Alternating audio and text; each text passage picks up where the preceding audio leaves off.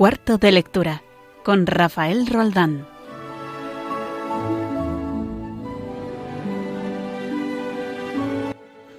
Buenas noches y bienvenidos a una edición más de Cuarto de lectura en esta que es nuestra casa, la radio de María, Radio María. Entrados ya en el caluroso mes de agosto de este muy especial 2020, en nuestro programa Miramos Adelante y queremos hablar de buena literatura y buenas lecturas para este verano. Para ello, en el programa de hoy, aquí en Radio María, tendremos como colaboradores de lujo de cuarto de lectura nada menos que a Benedetti, Tolkien, Pío Baroja, Chesterton, Cortázar, C.S. Luis, a Borges y a Miguel Delibes. Escucharemos sus voces reales hablando de lo suyo, de pura literatura.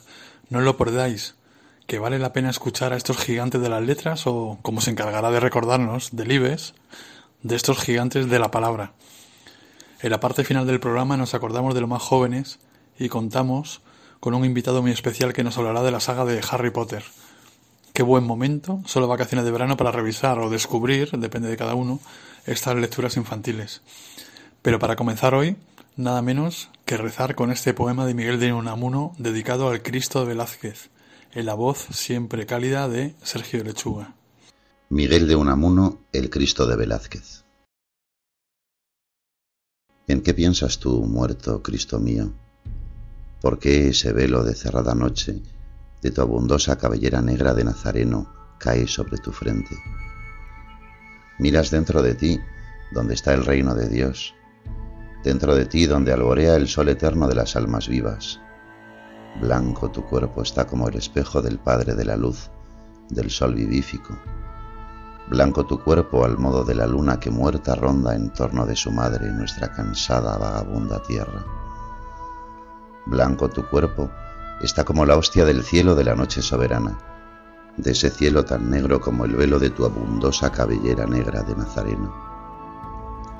Que eres, Cristo, el único hombre que sucumbió de pleno grado triunfador de la muerte, que la vida por ti quedó encumbrada desde entonces por ti nos vivifica esa tu muerte. Por ti la muerte se ha hecho nuestra madre. Por ti la muerte es el amparo dulce que azucara amargores de la vida. Por ti, el hombre muerto que no muere, blanco cual luna de la noche. Es sueño, Cristo, la vida, y es la muerte vela. Mientras la tierra sueña solitaria, vela la blanca luna. Vela el hombre desde su cruz, mientras los hombres sueñan Vela el hombre sin sangre, el hombre blanco como la luna de la noche negra. Vela el hombre que dio toda su sangre, porque las gentes sepan que son hombres. Tú salvaste a la muerte. Abres tus brazos a la noche que es negra y muy hermosa, porque el sol de la vida la ha mirado con sus ojos de fuego, que a la noche morena la hizo el sol y tan hermosa. Y es hermosa la luna solitaria, la blanca luna en la estrellada noche negra cual la abundosa cabellera negra del Nazareno blanca luna como el cuerpo del hombre en cruz, espejo del sol de vida del que nunca muere. Los rayos, maestro, de tu suave lumbre, nos guían en la noche de este mundo ungiéndonos con la esperanza recia de un día eterno. Noche cariñosa, oh noche, madre de los blandos sueños, madre de la esperanza, dulce noche, noche oscura del alma, eres nodriza de la esperanza en Cristo Salvador. Blanco estás, como el cielo en el naciente blanco está al alba, antes de que el sol apunte del limbo de la tierra de la noche, que al borde aurora diste a nuestra vida, vuelta alborada de la muerte, porche del día eterno, blanco cual la nube que en columna guiaba por el yermo al pueblo del Señor mientras el día duraba, cual la nieve de las cumbres ermitañas ceñidas por el cielo donde el sol reverbera sin estorbo de tu cuerpo, que es cumbre de la vida, resbalan cristalinas aguas puras, espejo claro de la luz celeste para regar cavernas soterrañas de las tinieblas que el abismo ciñe.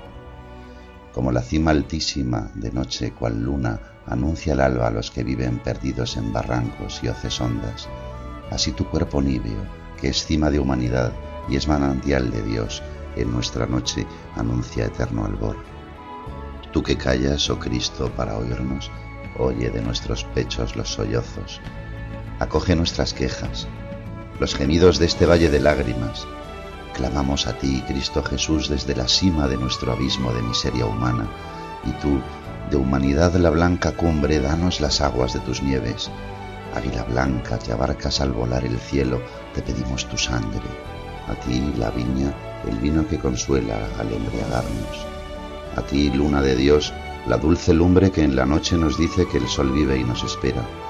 A ti, columna fuerte, sostén en que posar. A ti, hostia santa, te pedimos el pan de nuestro viaje por Dios, como limosna. Te pedimos a ti, Cordero del Señor, que lavas los pecados del mundo, el bellocino del oro de tu sangre. Te pedimos a ti, la rosa del zarzal bravío, la luz que no se gasta, la que enseña cómo Dios es quien es. A ti, que el ánfora del divino licor, que el néctar pongas de eternidad en nuestros corazones. Tráenos el reino de tu Padre Cristo, que es el reino de Dios, reino del hombre. Danos vida, Jesús, que es llamarada que calienta y alumbre, y que al pábulo en vasija encerrado se sujeta, vida que es llama, que en el tiempo vive y en ondas como el río se sucede. Avanzamos, Señor, menesterosos, las almas en guiñapos harapientos, cual bálago en las eras, remolino cuando sopla sobre él la ventolera, apiñados por trompa tempestuosa de arrecidas negruras, haz que brille tu blancura, jalvegue de la bóveda de la infinita casa de tu Padre, hogar de eternidad, sobre el sendero de nuestra marcha y esperanza sólida sobre nosotros mientras haya Dios.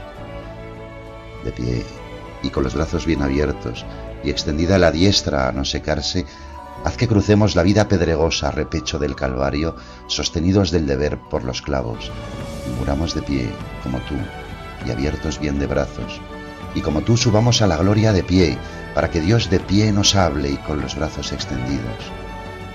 Dame, Señor, que cuando al fin vaya perdido a salir de esta noche tenebrosa, en que soñando el corazón se acorcha, me entre en el claro día que no acaba, fijos mis ojos de tu blanco cuerpo Hijo del hombre, humanidad completa, la increada luz que nunca muere, mis ojos fijos en tus ojos, Cristo, mi mirada anegada en ti, Señor.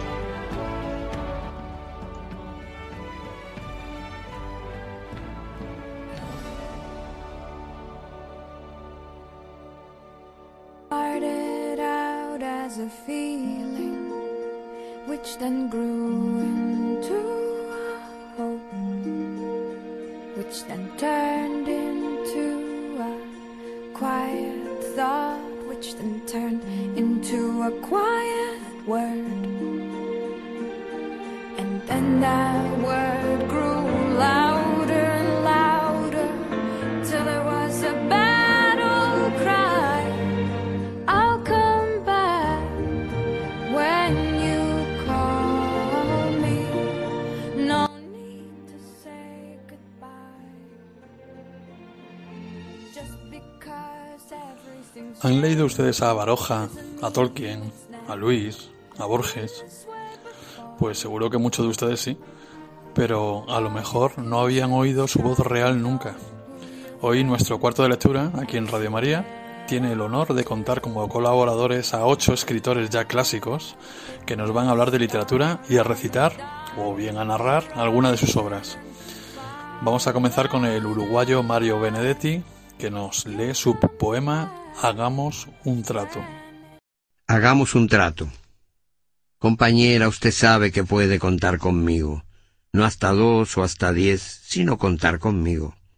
Si alguna vez advierte que la miro a los ojos y una veta de amor reconocen los míos, no alerte sus fusiles ni piense qué delirio.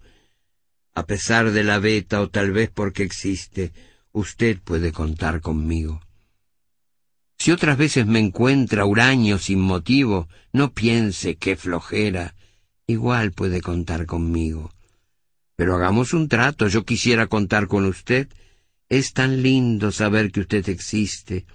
Uno se siente vivo, y cuando digo esto quiero decir contar, aunque sea hasta dos, aunque sea hasta cinco, no ya para que acuda presurosa en mi auxilio, sino para saber a ciencia cierta que usted sabe que puede contar conmigo.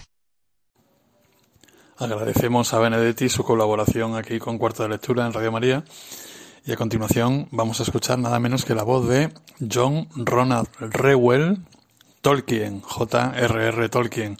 Vamos a escucharla con su inglés británico, un poco complicado de desentrañar a los que no somos muy duchos en, en, el inglés. Vamos a escucharle recitando un poema. A continuación, con todos ustedes, Tolkien.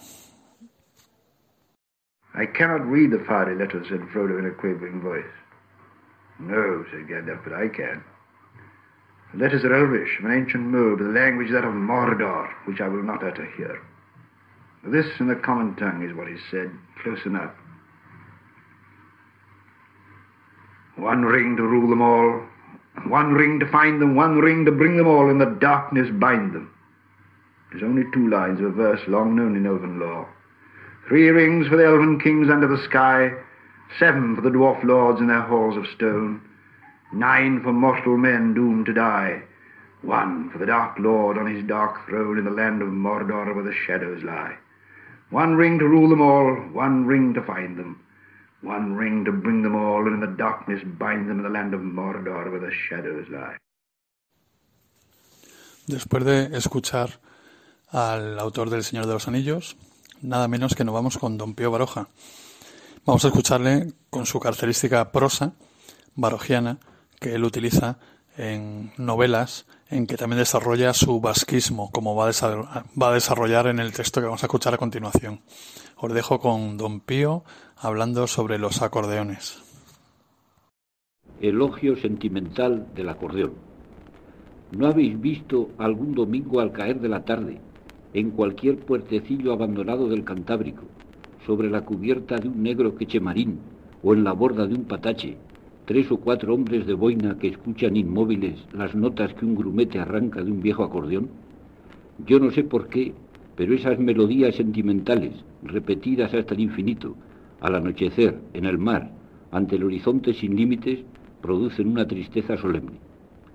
A veces el viejo instrumento tiene paradas sobre alientos de asmático, a veces la media voz de un marinero le acompaña, a veces también la ola que sube por las gradas de la escalera del muelle y que se retira después murmurando con estruendo, oculta las notas del acordeón y de la voz humana, pero luego aparece nuevamente y sigue llenando con sus giros vulgares y sus vueltas conocidas el silencio de la tarde del día de fiesta, apacible y triste. Y mientras el señorío del pueblo torna del paseo, mientras los mozos campesinos terminan el partido de pelota, y más animado está el baile en la plaza, y más llenas de gente las tabernas y las hidrerías, mientras en las callejuelas negruzcas por la humedad comienzan a brillar debajo de los aleros salientes las cansadas lámparas eléctricas, y pasan las viejas envueltas en sus mantones al rosario o a la novena, en el negro quechemarín, en el patache cargado de cemento, sigue el acordeón lanzando sus notas tristes, sus melodías lentas, conocidas y vulgares en el aire silencioso del anochecer. Oh la enorme tristeza de la voz cascada, de la voz mortesina que sale del pulmón de ese plebeyo, de ese poco romántico instrumento.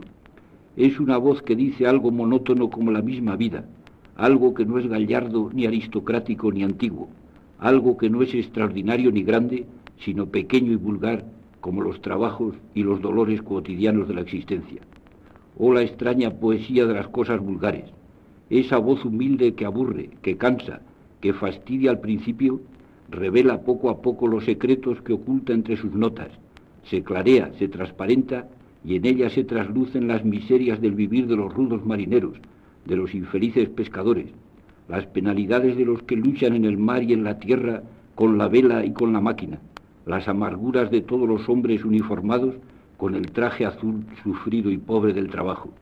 Oh modestos acordeones, simpáticos acordeones, vosotros no contáis grandes mentiras poéticas como la fastuosa guitarra, vosotros no inventáis leyendas pastoriles como la zampoña o la gaita, vosotros no llenáis de humo la cabeza de los hombres como las estridentes cornetas o los bélicos tambores. Vosotros sois de vuestra época, humildes, sinceros, dulcemente plebeyos, quizá ridículamente plebeyos, pero vosotros decís de la vida lo que quizá la vida es en realidad, una melodía vulgar, monótona, ramplona, ante el horizonte ilimitado. Y de Don Pío Baroja, un monstruo de las letras españolas, nos vamos a otro monstruo de las letras, en este caso británicas, o mejor dicho, de las letras universales, porque hablo nada menos que de Don Gilbert K. Chesterton. Vamos a escuchar a Chesterton hablándonos en una conferencia radiada en la BBC sobre la actitud que hay que tener en los tiempos difíciles. Hay que tomar nota porque ahora mismo no estamos pasando por una buena época y creo que Chesterton, como siempre, tiene la clave. All our world will end in despair unless there is some way of making the mind itself the ordinary thoughts we have at ordinary times more happy than they seem to be just now, to judge by most modern novels and poems. You have got to be happy in those quiet moments when you remember that you are alive. De la rotundidad de Chesterton pasamos al surrealismo del argentino Julio Cortázar. Vamos a escuchar una introducción a una de sus, eh, de sus cuentos eh, en que él se justifica eh, por qué escribe de esta manera. No vamos a escuchar el cuento, pero solamente la introducción ya es bastante del estilo, del estilo surrealista, ¿verdad? De, del maravilloso Julio Cortázar. Con él lo dejo. Bueno, este disco podrá parecer un tanto insólito por la mezcla de textos que voy a leer, pero personalmente siempre me ha parecido que todo debe ser un poco insólito en este mundo, porque lo contrario de lo insólito es lo común, es decir, una lata. Por ejemplo, creo que no voy a leer cuentos, ya que incluso los muy breves se estiran demasiado en la versión oral. Estamos tan habituados a leer en silencio y a gran velocidad que el cuento hablado se vuelve fatigoso. Uno se distrae, sale a la ventana para ver si llueve o se pone a hablar con los amigos. A mí por lo menos me pasa eso cuando oigo los discos de otros escritores. Y aunque sé que está muy mal, no quiero contribuir con este disco mío a la fabricación en serie de bostezos. Entonces, aquí hay algunos textos inéditos para empezar, todos muy breves. El primero es más bien tosudo, porque se llama No, No y No. Del mundo mágico de Cortázar nos vamos a la elegancia. Vais a ver qué voz más elegante tiene eh, Clive Staple Lewis, más conocido entre nosotros quizá como C.S. Lewis, eh, teólogo y también conocido por la saga del Narnia. Vamos a escuchar, como digo, su voz elegante en una en una aportación radiofónica que hemos rescatado de algún sitio. Well, the first thing to notice is that the whole sting of it comes in the words at the same moment. Most of us can imagine a God attending to any number of claimants if only they come one by one, and he has an endless time to do it in.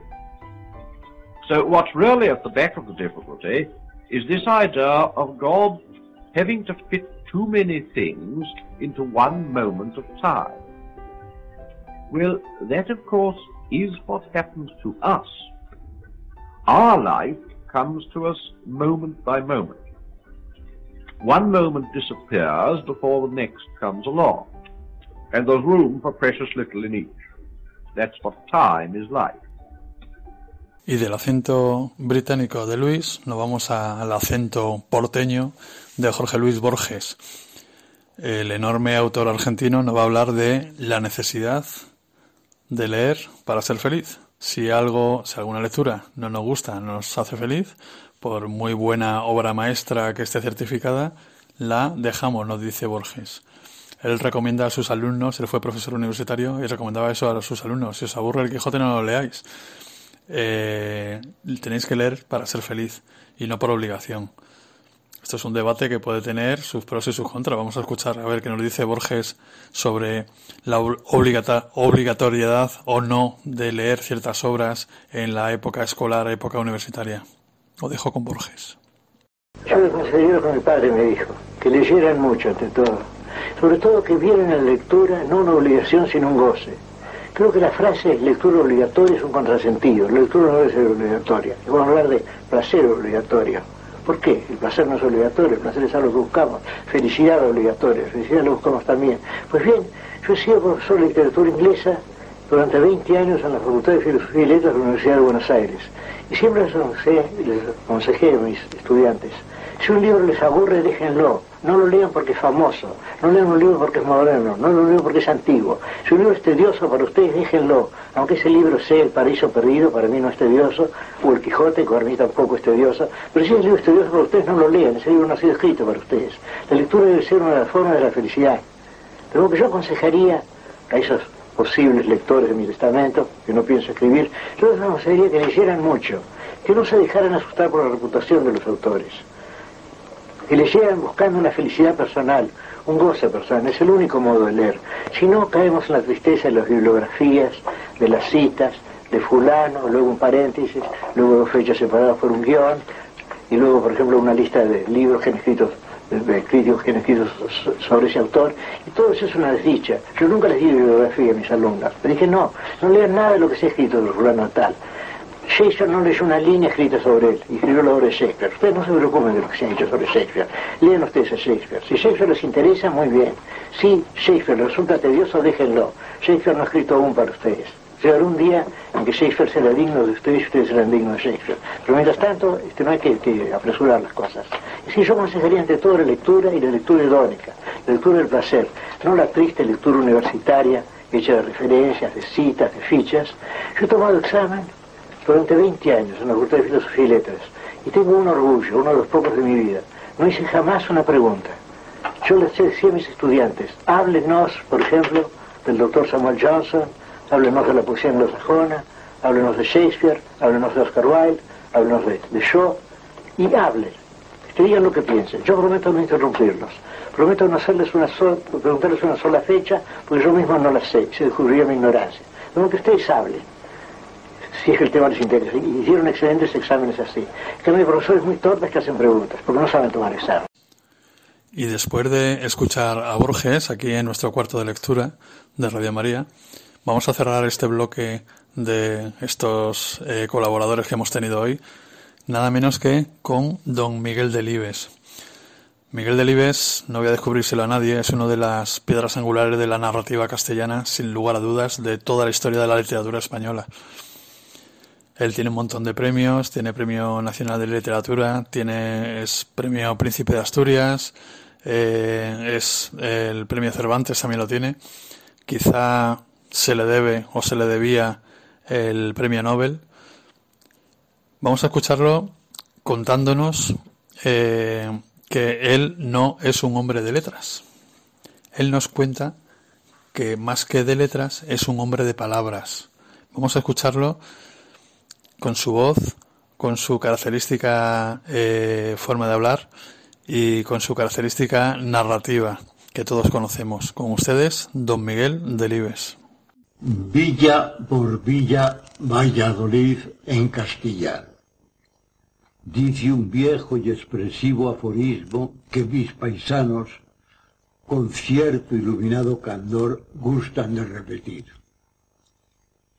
Pero seguramente este pueblo no solo se enorgullece de su pasado, sino de su ascendencia literaria, por más que no sea cosa de repasar ahora la lista de escritores que aquí han vivido, como Miguel de Cervantes, o que aquí han nacido, como Jorge Guillén. No me considero un hombre de letras en el más riguroso sentido del término.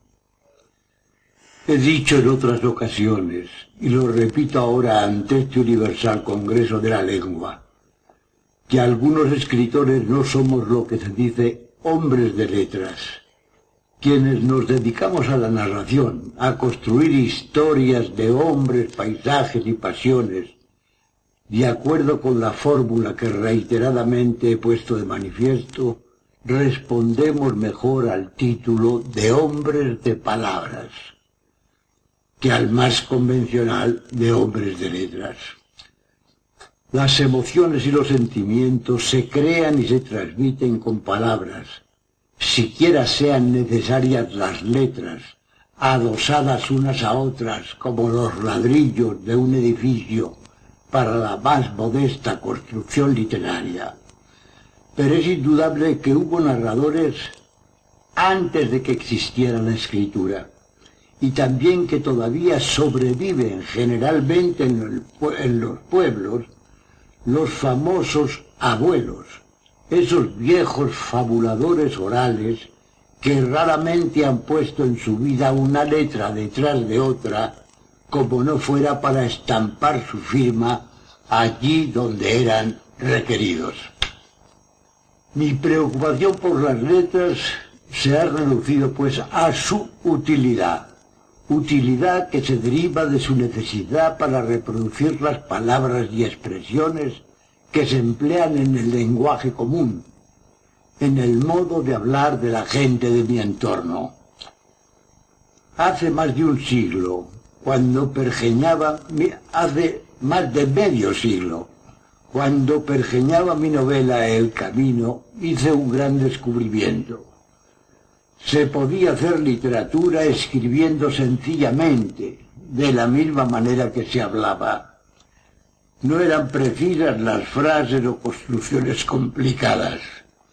No se trataba de hacer literatura en el sentido que los jóvenes de mi tiempo entendíamos el lenguaje rebuscado y grandilocuente, sino de escribir de forma que el texto sonara en los oídos del lector como si lo estuviéramos, como si se lo estuviéramos contando de viva voz.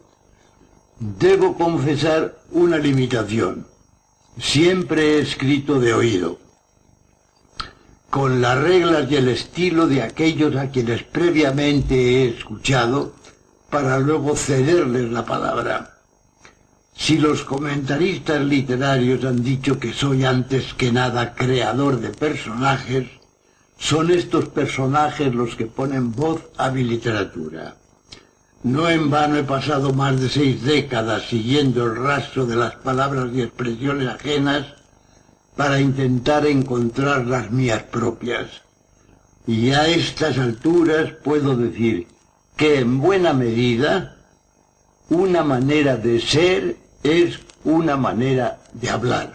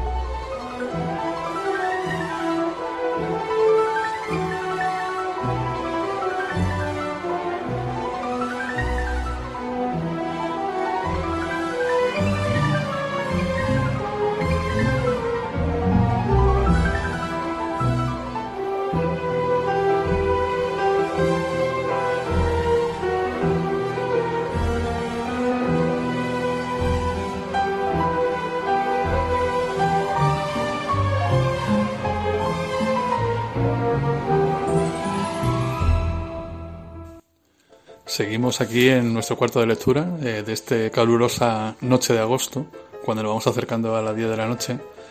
Y esta banda sonora que estamos escuchando, que hemos escuchado un fragmento, todo el mundo reconoce y todo el mundo pone la mente en la literatura infantil, porque de eso vamos a hablar hoy, de literatura, no vamos a hablar de las películas de Harry Potter, a pesar de que esta banda sonora pertenece a, a la versión cinematográfica, sino vamos a hablar de las novelas, porque como todo el mundo sabe, esto es un cuarto de lectura, no es una sala de cine.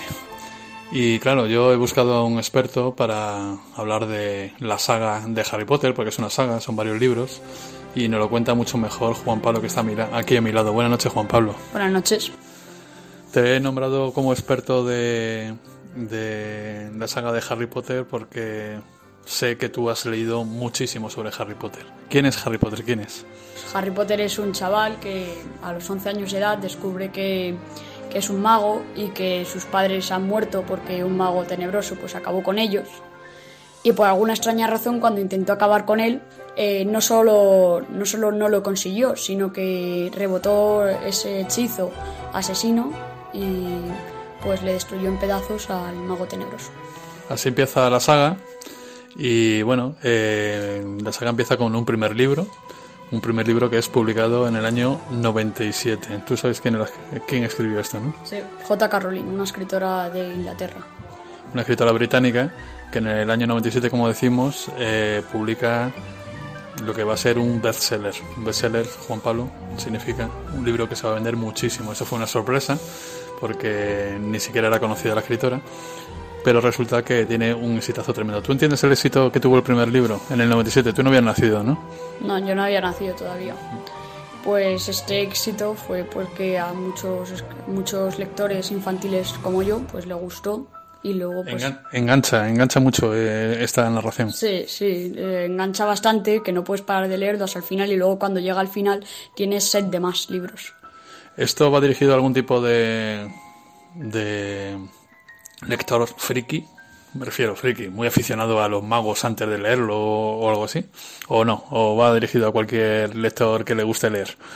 Bueno, a ver, pues si antes eres pues muy friki de magos y todo eso, pues esto te gustará. Pero también es apto para cualquiera que pues no le interesen o no le gusten los magos. Eh, esto va de magos buenos, hemos dicho, y magos malos, ¿no? Claro. Entonces, eh, ¿qué pasa en el primer libro sin, sin destrozarlo, claro? Para que la gente tenga ganas de empezar a leerlo. Pues en el primer libro resulta que el, chaval que se llama Harry Potter eh, a los 11 años descubre que es famoso por, por, haber, eh, por haber acabado con un mago muy tenebroso, pero sin que él lo supiese, pues tenía un año cuando ocurrió eso. Y ese mago tenebroso mata a sus padres y ahora tiene que ir a un colegio de Hogwarts, que se llama Hogwarts, que es un colegio de magia, donde ahí aprenderá pues a hacer magia y todo eso. Y, y ahí hace unos amigos que se llaman Ron y Hermione. Es decir, el primer libro lo que cuenta es la formación de Harry Potter como mago, cuando se da cuenta, porque él lo descubre, ¿no? Que él pertenece a un linaje de magos. Claro, no, pero no solamente el primer libro es sobre su educación, todos los libros es sobre su educación. Y luego, pues, en- mientras está educándose, pues ocurren varias aventuras y pues ahí están los libros.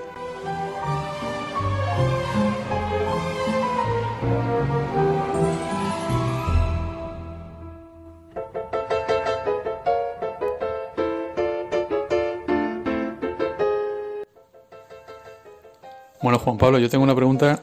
Eh, este, este tipo de libros es aconsejable de verdad, es decir, no, no es un- una literatura que habla sobre brujería, ocultismo y todo esto. No, claramente, a ver, este libro es sobre el bien y el mal. Harry Potter está en el lado bueno y pues el malo, el mago tenebroso, está en el, lado malo. Esto no es nada de brujería ni nada de eso. Es como lo, pues Narnia y todos los, vamos, todos los, toda la literatura infantil tiene el lado bueno y el lado malo. Esto es solo para saber diferenciar los dos lados bien. Y el lado malo, en algún momento hay riesgo de que gane, o tú sabes, o sea, cuando un lector de Harry Potter sabe que el bien siempre va a ganar. A ver, pues hay veces que eh, pues tiene pinta de que van a ganar los malos, pero tú en tu mente ya tienes en mente pues que tienen más oportunidades los buenos de ganar.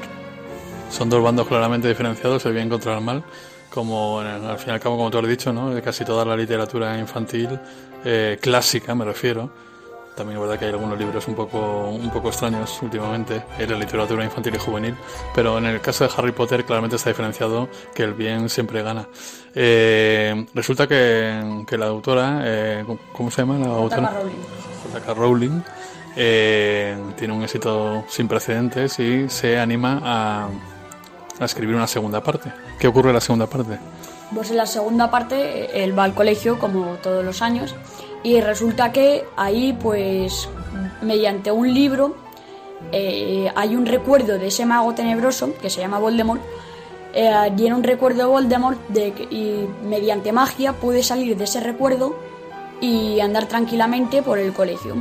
Y saca y saca de una cámara secreta que había eh, un basilisco y tienen que luchar contra él y Espera, espera, que me he perdido, que es un basilisco. un- basilisco para pues los que los que sepan que en la mitología pues un basilisco es como una serpiente muy grande que solo que nace eh, de un huevo de gallina incubado por un sapo que mata con la vista y si te mira en un espejo eh, se petrifica y la única forma de, de acabar con él es eh, que se vea en un espejo para que se petrifique. Bueno, yo he presentado a Juan Pablo como un experto en Harry Potter, pero para ser un experto hay que controlar cada una de las criaturas que salen en esta saga, ¿no? ¿Salen muchas criaturas? Hay una, hay una, eh, una, pues eso, una fauna particular, ¿no? Sí, no, sí, y además esta J.K. Rowling al, final, al terminar la saga eh, decidió hacer más libros y hay uno que se llama Animales, fa- Animales Fantásticos y dónde encontrarlos, que ahí salen todos los animales, todas las criaturas fantásticas que salen en el libro de Harry Potter, en la saga, y pues descritas muy bien. Después del segundo libro, me imagino que empezó, siguió escribiendo más. Son siete libros en total, creo, ¿no?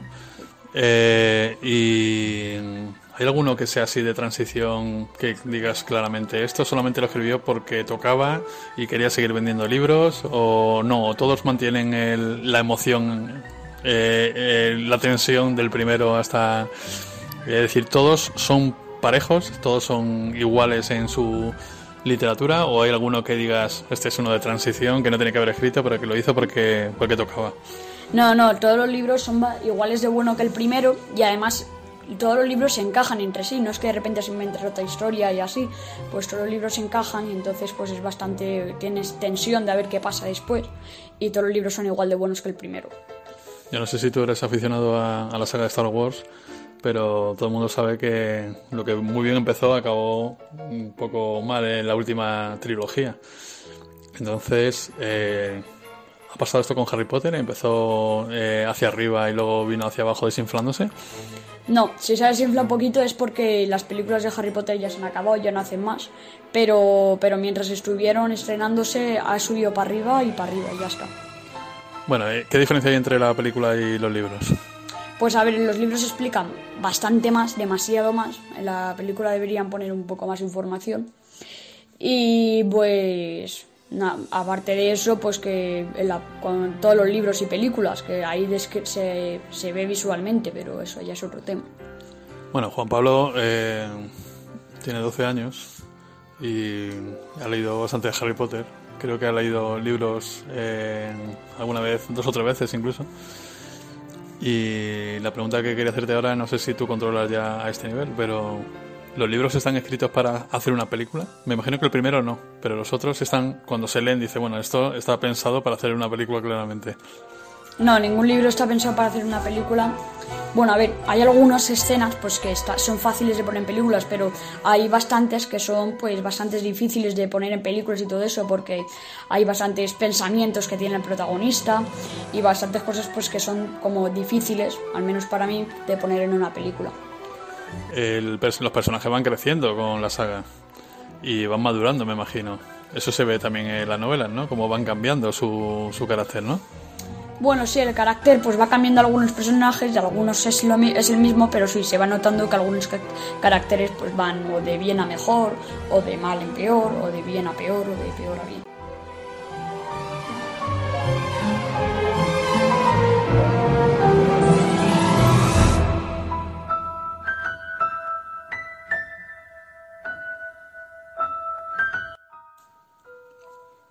La, la obra de, sobre Harry Potter son siete libros, eh, siete historias, en que tú, Juan Pablo, dices que están interrelacionados, que, que no son no son aventuras eh, independientes una de otra, sino que hay que empezar por el primero, ¿no? Y acabar por el séptimo, ¿no? Pero creo que hay una serie de libros alrededor que complementan también también esta esta esta saga, que no son las historias propiamente dichas, pero que tienen que ver con ello. Cuéntame un poco. Eh, Pues a ver, ha hecho bastantes libros más, unos cuatro o cinco. eh, que eh, uno es, como he nombrado antes, el animal fantástico es en encontrarlos, donde nombran y escriben a todas las criaturas fantásticas que salen en la saga. Es decir, esto es una especie de bestiario que se llamaba en la Edad Media. ¿Tú conocías esto, lo de los bestiarios? Sí. Es decir, en, en edades antiguas, eh, pues se pensaba de verdad que los animales mitológicos existían y entonces pues eh, había pues algunos tratados, algunos libros en que coleccionaban, coleccionaban la descripción de cada uno de estos animales, ¿no? Y dónde podían vivir y, todo esto, ¿no? Sobre todo eso hubo mucha fantasía. Todo el mundo tiene en la cabeza lo de el cuerno del unicornio que en realidad era un cuerno de un narval. Los narvales son unos mamíferos que viven en, en, el- en la Antártida, creo recordar, y que tienen un cuerno para romper el hielo. Y entonces, eh, bueno, pues si alguien encontraba un cuerno de estos, que era así, eh, tenían la misma forma que un cuerno de un, de un unicornio, pues lo vendía porque decía que tenía propiedades mágicas y todo esto, ¿no? Entonces, respecto a Harry Potter, pues se ha escrito un libro sobre esto, ¿no? ¿Cómo se llama el libro? Eh, animales fantásticos y dónde encontrarlos. Ajá. ¿Y, de, y, y es entretenido este libro? Sí, a ver, es entretenido así porque es Pa- como... para, para los seguidores, ¿no? Para los- Claro, claro, para los que ya se han leído toda la saga y la entienden bien. ¿Qué más libros hay relacionados con Harry Potter Luego que no sean los propiamente novelas? Luego están eh, las reglas del Quidditch, que es como, un es como el deporte universal de la saga de Harry Potter. Así, estos que van en escoba, ¿no? Y, y- y sí, hay una especie de campo, ¿verdad? Donde juegan este deporte. Sí, hay que meter pelotas en los aros y todo eso, pues ahí salen todas las reglas, las faltas, las, eh, las equipaciones, los equipos y todo eso. Como si fuese, como si el Quidditch existiese. Eh, bueno, el deporte este que se llama Quidditch, ¿no? Que inventado por Rowling también para, para estas historias. Eh, ¿Sabes que de verdad hay frikis que juegan a ello eh, y hay ligas en España? ¿Tú sabías eso? Yo esto lo he visto, sí. Entonces, lo que pasa es que van corriendo, van corriendo con una escoba entre las piernas, un poco de manera ridícula. Bueno, eso es a mi parecer, ellos se sienten muy dignos, ¿no? Y, y tienen unas reglas propias. ¿Qué más libros hay sobre esto? Luego también hay otro libro que es Los cuentos de Billy el Bardo, que en la séptima novela hablan sobre ellos y es bastante esencial para la historia. Y pues ahí salen cuentos que se supone que escribió Billy el Bardo, un mago, eh, que se supone que se, que se escribió claramente. Eh, y ahí salen pues varias historias que se supone que le cuentan los padres magos a sus hijos. El séptimo libro eh, creo que no está en forma de novela, ¿no? El séptimo libro sigue estando en forma de novela. El que no está en forma de novela, que es- está en forma de obra de teatro, es El legado maldito, que lo hicieron en 2015 hoy. Y, y este está en forma de obra de teatro y también participó J. Rowling en ello. Y después más tarde hicieron un teatro, Se representó. se representó el teatro y pero eran distintos actores a los de las películas de Warner Bros. Porque esos actores pues trabajaban de cine, no de teatro. Y ahí se acaba ya todo. Y ahí se acaba ya todo. Bueno, no, ahí no se acaba todo.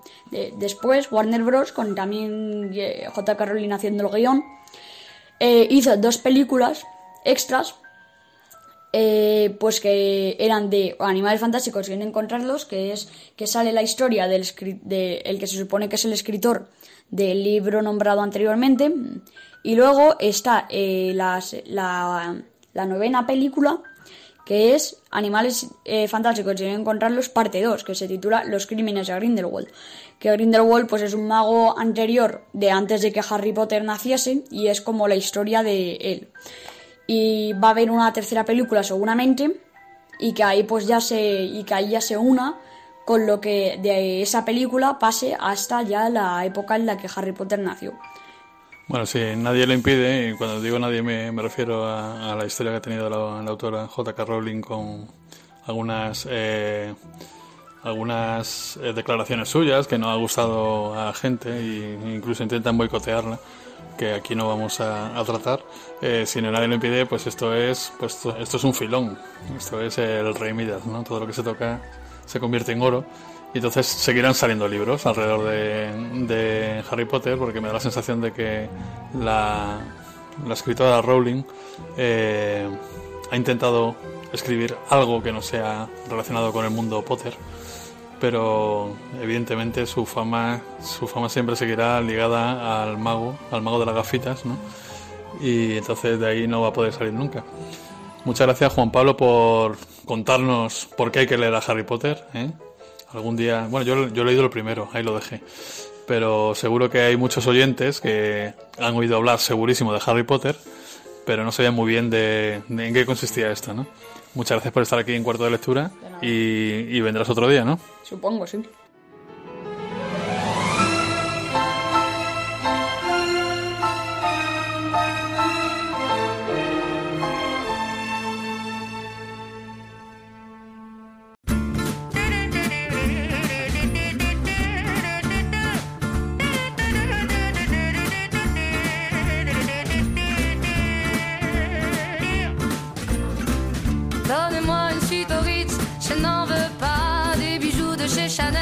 Je n'en veux pas, donnez-moi une limousine, j'en ferai quoi Y cuando nos vamos acercando a las 10 de la noche, ya se va cerrando nuestro cuarto de lectura de Radio María.